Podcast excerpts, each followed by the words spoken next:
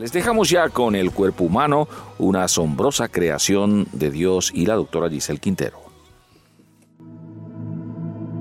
Bienvenidos a un nuevo episodio del cuerpo humano, una asombrosa creación de Dios.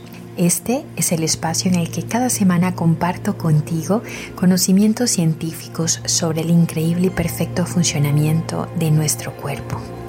Estamos aprendiendo sobre cómo cuidarnos y llevamos una serie de episodios en el cual estamos enfocándonos específicamente en los ritmos biológicos y cómo afectan nuestro día a día.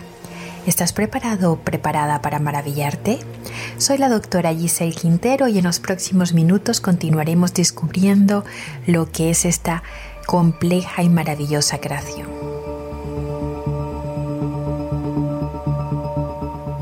Muy seguramente si os comento sobre el ayuno intermitente de algo sonará, ya que es una dieta que se ha puesto de moda en los últimos tiempos. El año pasado, en octubre del 2022, la Sociedad Española de Endocrinología realizó un congreso en el cual se habló sobre estudios preliminares con muy buenos resultados respecto al concepto de realizar ayuno intermitente con el control de la obesidad y su impacto en, la salud cardiovascular también. Y esto está muy directamente relacionado con los relojes biológicos y la cronobiología debido a que lo que se toma en cuenta es principalmente la hora en las que se realizan las ingestas más que el contenido calórico o el tipo de alimento que se ingiere, independientemente una cosa de la otra. Y aquí es donde se habla de concepto del beneficio de ser early eaters, es decir, aquellas personas que ingieren la mayor parte de sus kilocalorías en las primeras horas de la mañana. Estos comparado con los late eaters ha demostrado que eh, los early tienen ventaja respecto a la pérdida de peso y a la sensación de saciedad que tienen cuando realizan este protocolo.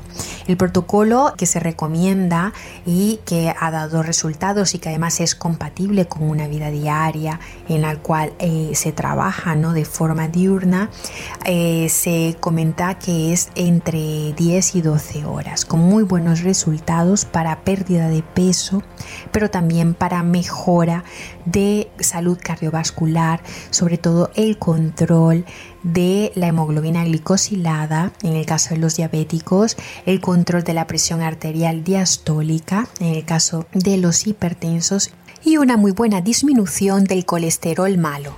En los últimos años se ha ido dando más relevancia a la importancia también de esa hora en la que comemos. Así que, querido oyente, quién eres. ¿Eres un comedor temprano o un comedor tardío? Eh, ¿Has aplicado la dieta del ayuno intermitente? Desde luego, todo este tipo de recomendaciones siempre deben estar supervisadas por un profesional de la salud, por un especialista y deben ser adaptadas a tu situación particular. Pero sí que es verdad que ese concepto de ventana de alimentación en el cual la persona puede comer de una hora a otra determinada hora, pues ya te permite alimentarte en ese momento, adquirir los nutrientes que necesitas, siempre una dieta equilibrada, que es lo que recomendamos, y ya cuando se ha cumplido ese lapso de esa ventana de alimentación es cuando empieza el periodo de ayuno es el que ha demostrado eh, bastante eficacia en los estudios que se han hecho. Aún así, son estudios preliminares con muestras de personas muy, muy pequeñas, eh, no realizados a largo plazo, por lo cual, bueno, sí que es verdad que hay muy buen optimismo con estos resultados, pero desde luego hay que tener mucha precaución con la aplicación de todas estas medidas y recomendaciones. Y bueno, como os habréis dado cuenta, hoy hablaremos un poco más de crononutrición. Así que vamos a ver cómo influye nuestra ingesta calórica y esos periodos en los que comemos, qué relación hay con los diversos relojes biológicos de nuestro cuerpo, tanto el reloj biológico central como los periféricos.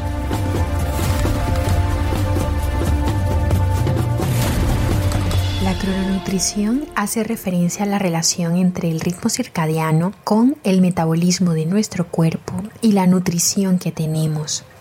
Así que hay una influencia en la elección y en el consumo de los alimentos, también en dependencia del cronotipo que nosotros tengamos.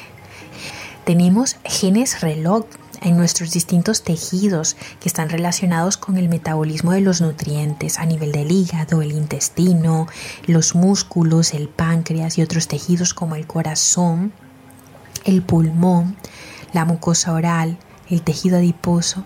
También hay coordinación a nivel del núcleo supraquiasmático que es nuestro reloj biológico principal. Como hemos venido comentando en episodios anteriores, desde luego la sociedad actual se caracteriza porque es una sociedad con mucho más estrés, con muchos más desórdenes de horarios y falta de sueño.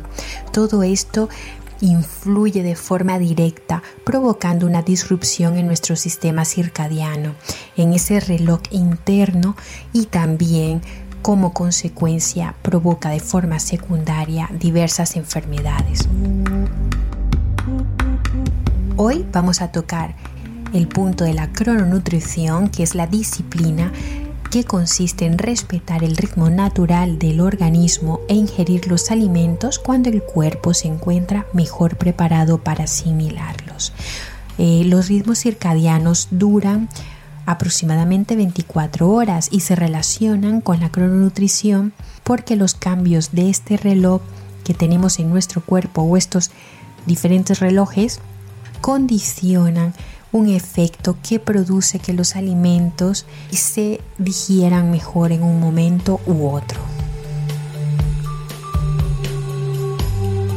Varios estudios eh, han ido demostrando en los últimos años la relación que existe entre el horario de las comidas y la predisposición a padecer ciertas enfermedades, principales aquellas que están, están relacionadas con el metabolismo, como lo es la diabetes y la obesidad, pero también ha habido relación con el cáncer y el envejecimiento prematuro es bastante conocido que tenemos un control circadiano de nuestra función cardiovascular, así como hormonal, sobre todo las hormonas que están involucradas con el metabolismo, como lo son la insulina, el glucagón, la hormona del crecimiento y el cortisol.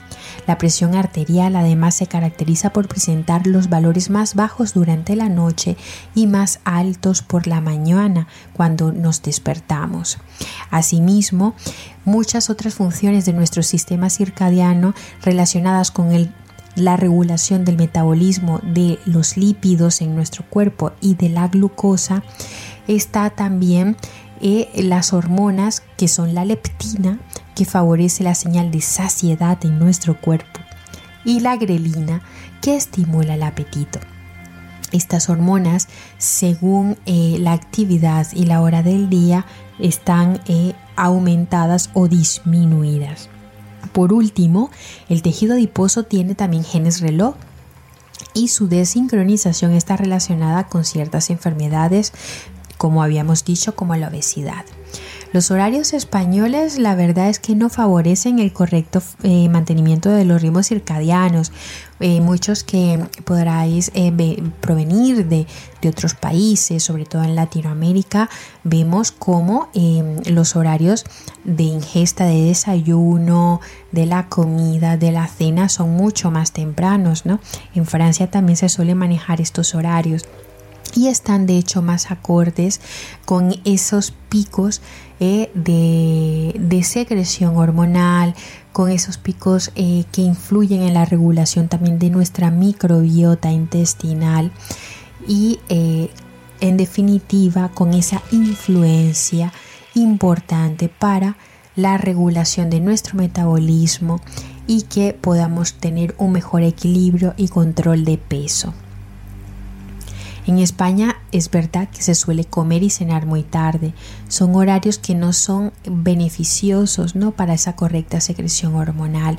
Además, eh, hace que se retrase la hora de dormir y también hemos estudiado ¿no? la importancia de que haya una coincidencia entre la hora de, eh, de sueño biológico y con la hora de sueño real.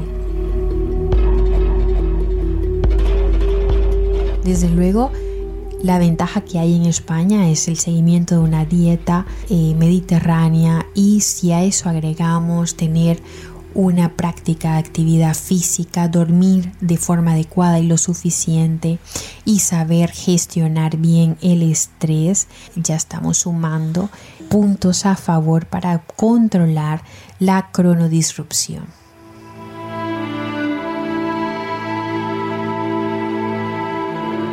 Definitiva, es importante que tengamos en cuenta que se recomienda que la comida principal del día sea antes de las 15 horas y que debemos intentar cenar al menos dos horas y media antes de irnos a dormir.